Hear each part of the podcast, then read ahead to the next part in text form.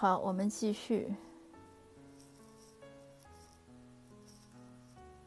那我们来讲第二个问题，经常还会有人问的第二波问题就是什么呢？就是一个是说他下能不能下决心过来，呃，让他能不能下决心过来的一个很大的疑问呢，就是，呃，来加拿大我靠什么为生？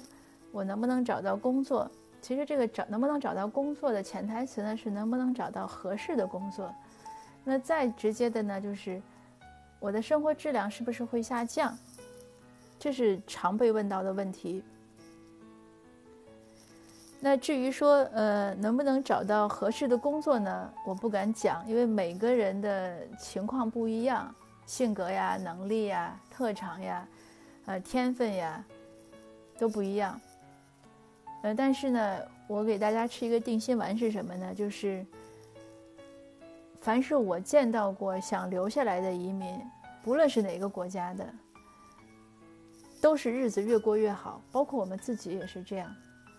这个话呢，也是我刚来的时候，当我感到茫然无助的时候呢，老移民对我讲的。有一个老移民就说：“他说你不用担心的，呃，基本上是原话。他说凡是想想留下来的，想在这儿好好生活的，都能过得很好。他说你不用担心。”我有一个同学，比我早来十年整，刚来的时候呢。他让我去他家玩儿，哎，我说我没空，我又要写论文，我还要找工作，我还要看看，就是你要找工作要上一些课，上什么课好啊？什么还有各种咨询，因为这边有很多的，呃，其实是政府资资助的一些公司，它专门的叫就是移民安置公司，它就是帮新移民，呃，做一些安置啊咨询。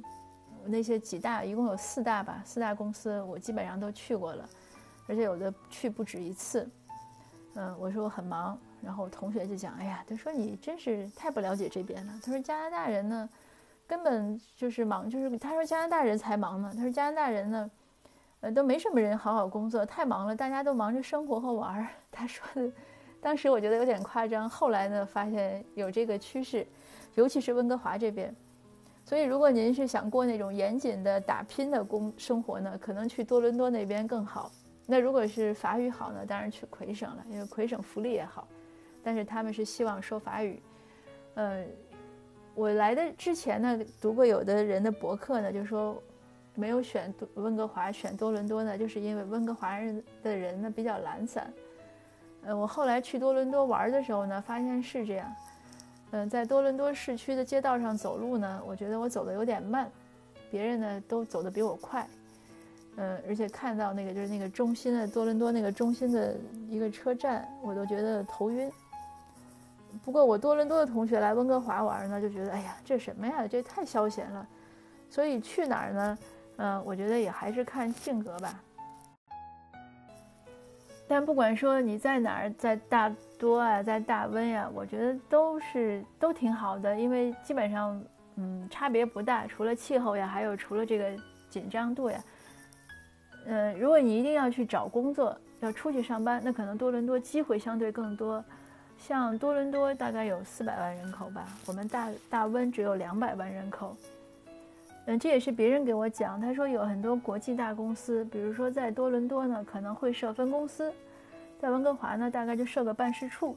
你这应该也是有道理。总之供参考吧，因为我没有太认真的出去找过工作。嗯。对新移民来说呢，确实呢，就像我这个 PPT 上这句话，一切呢都是未知，全靠自己努力。但是呢，你越努力呢越幸运，这个一点都不假。也是是应该是前两周我看了一个纪录片，是 Discover，就是那个探索频道，他们拍一个美国的一个百万富翁，其实是个亿万富翁差不多，他要白手起家，重新在。呃，九十天之内创出一个百万的企业。那个纪录片好像是八集还是九集，我看了好几遍，最后写了一篇文章在我的微信公号上。呃，有的读者呢就会说说这个没什么可参考的，因为这是呃美国的制度，我们没有。呃，但是当然大多数人呢都认为是很励志。我当然是认为他很励志，这个我认为是一个人生态度。呃，比如说我们看很多人名人传记，那每一个人呢，他的生活都不可能是我们能复制的，因为人和人本来就不一样，又生活在不同的年代，呃，不同的国家，对吧？你你要是这样说呢，那你任何人和人之间都不需要有借鉴。但是我喜欢看是什么呢？你可以看到别人美好的一些品质，就是一些人性的光辉，而且你可以看到他的一些处理一些问题的方法。呃，因为太阳底下其实没有新鲜事，那这种困难呢，或者一些人性的冲突啊，或者一些生活的困难啊，一些抉择的困难，在许多时候是会重复出现的。就说回我那个，呃，刚才说美国那个纪录片。他那个片子里真的也是有很多困难的。你想，他白手起家，一百块钱，他身上只有一百块钱，有一个手机，有一部旧卡车，仅此而已。他要三个月，三个月，如果我们一般人想，你别说给我一百块，给我一万块，你让我三个月，我是不是能活下来，对吧？都是个事儿。但是他三个月能创企业，那你要看到他的智慧和方法。但是它里面当然更多的体现的就是他的坚韧，他没有任何抱怨，不管遇到任何。挫折呀，困难就是被人骗了，被人涮了，或者被人怼了，他没有任何困，没有任何抱怨，就是那个那个人有很多值得我们学习的。呃，那在他的这个故事呢，在北美，我认为是非常可行的，而且是可以复制的。北美就是这样的一个社会，呃，当然也有社会的不好，有它政治体制的弱点，但是它更多的是给你机会。它是一个鼓励个人奋斗和个人实现的一个社会。比如说加拿大，加拿大呢，他的人一般的一生可以换六七种职业，是很正常的。这个是职业，不是工作。职业是什么？你今天可能是老师，呃，你过两年可能去开餐厅了，这叫换职业，对吧？所以我们经常讲说，小孩的学校里呢。我们在国内开玩笑会说：“哎，你数学是体育老师教的，对吧？”他在加拿大呢，这是个不显见的事情，就是也不能说很常见，但是你不意外。很多数学老师他就是在教体育、教美术。呃，我小孩上初中的时候呢，那个老师他们有两个老师，一个是就带差不多文科方面的，一个带理科方面的。那个带文科的老师呢，其实就是个老嬉皮。他也给小孩讲他们的经，讲他自己的经历。他上完大学之后，他可能高中毕业之后呢，他喜欢音乐，他就去唱歌。他在酒吧呢唱了很多年歌。有一天呢，顿悟了，他觉得这不是他要的人生。他可能已经三十几岁了，那个时候他又去读大学。读完大学之后呢，又考教师执照，然后当老师。这样的现象在北美很普遍的。我还讲一个我自己的例子，我来的时候呢，三十几岁，三十五六岁吧，还是三十几，我先忘，呃，三十几岁，当时我在读博士，呃，我在读博士，我这个博士读起来呢，也是也是一个很有意思的现象，因为我读博士的时候呢，就是我博士确定要读的时候，当时还在中国，那正好参加一个行业的大型会议，遇到的很多这个。我们那个行业的所谓名流吧，也有大型上市公司的 CEO 啊什么的，我不说名字了，因为有一些也是经常在媒体见的。那就其中有一哥们儿就问我说：“哎，你那个最近干什么呢？”我说：“我打算去读博士。”这个凡是在中国的时候，凡是听说我在读博士的，我收到的所有的回复，基本上都可以概括为就是你有病吧。就是这样的一句话，当然有的人说的比较客气，像有的人比较直率，就是哎呦你你撑着了吧，你你生意不做，你去读博士，而且读古代文学有意思吗？就是没有一个人肯定你，呃，甚至有一个哥们儿更逗，我从从我读硕士的时候他就不相信，他说你做生意的你怎么能读书呢？不可能，他跟我打赌，他说如果我读下来，呃，他就送我一套什么书。后来我读完硕士，他送了一套书，我要读博士。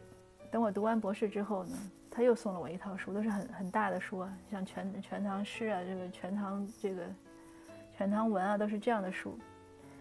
所以，这当时我在国内呢，收到都是这样的评判，就是没有人会认为你这个年龄继续深造会怎么样，就大家会有一个限制。嗯，但是来加拿大呢就不一样。来加拿大呢，也见很多人，有时候会聊天，说：“哎，你在干嘛？”包括孩子学校的老师，因为我在学孩子学校呢，呃，早高峰执勤了四年，就是举那个一个牌子，让那个小孩过来的时候，就让车停下来，然后不过人再让车走，就举牌的这个早晨执勤执了四年，但时间也很短，一般就二十分钟。嗯，然后那个，所以就见很多老师和校长，他们很多都有的时候聊天跟我说：“哎，你在你在做什么工作啊？”我说：“我在读博士。”所有的人都会说 “Good for you”，就是哎，你这太棒了，都在鼓励你，以至于我后来教了，我很感动。记得我当时答辩完了，呃，因为答辩的时候，我我是在其他国家读的，那答辩的时候就离开加拿大，所以那几周就没有执勤。等我回来，他们就说：“哎呦，你是不是生病了呀？还是回国了？你怎么没来呀？”我说：“我去答辩了。”那个副校长就很激动的一个很和蔼可亲的一个大姐，她就就就紧紧的拥抱我，她就祝贺，她说：“祝贺你啊，什么就是非常开心。”所以这个你看，这个就是你说它是文化的差异、社会的差异、认知的差异，就是对个人这种成长的态度真的是不一样。所以如果您来加拿大，不管您多少岁，只要你想读书，你一定是可以读的，没有人会瞧不起你啊，或者笑你。我同学在美国，他当时读博士的时候，他说他们班里有两一对老夫妻，可能六十多岁了，都退休之后去读，就是年轻的时候想读，没有钱呀，没有时间，那后来孩子大了才想去读。这些都是很真实的关于两个。地区的或者两种文化的差异，呃，因此呢，您不要怕，嗯，在我看来呢，来到加拿大就是开启了二度人生，呃，这个二度人生呢，会有非常非常多的自由和很广阔的天空，就是广阔天空大有作为，就看你自己做不做。如果是懈怠的人，那其实就不要来。呃，如果你在国内呢，凭关系就能搞定一切，凭关系就能赚钱，呃，你的你很乐于就是酒桌上喝订单，呃，很喜欢那种，呃，人际的这种各种的一些交往吧。那这样的人呢，其实不适合来移民，呃，因为在加拿大呢，他没有这样的一些，就是人和人你也可以去喝咖啡或者去吃烧烤啊什么，但是他没有太密切的利益的关联。呃，就是你想有，别人也不会跟你有，所以这个呢也供一个参考吧。就是你要不要移民？那这个窍门呢，其实刚才我也有讲到，就是勇于改变，不要设限，勤于学习，呃，不要想呢什么是我不能做的，或者我这个年龄不能做，呃，或者说哎呦我这个身份不能做。就像我刚才有讲那个美国那个纪录片。那个人他自己是个 billionaire，然后他又在公司当老板当了那么多年，可是他自己真的需要他动手干活的时候，他什么都能做。尤其刚开始，他为了攒生活费，他去，呃，捡那个旧轮胎，就去垃圾那些，就是叫其实就是翻垃翻垃圾箱，然后住在汽车里，就没有什么，没有什么界限，没有什么障碍。这个确实是北美，尤其是白人特别优秀的一点，值得我们学习。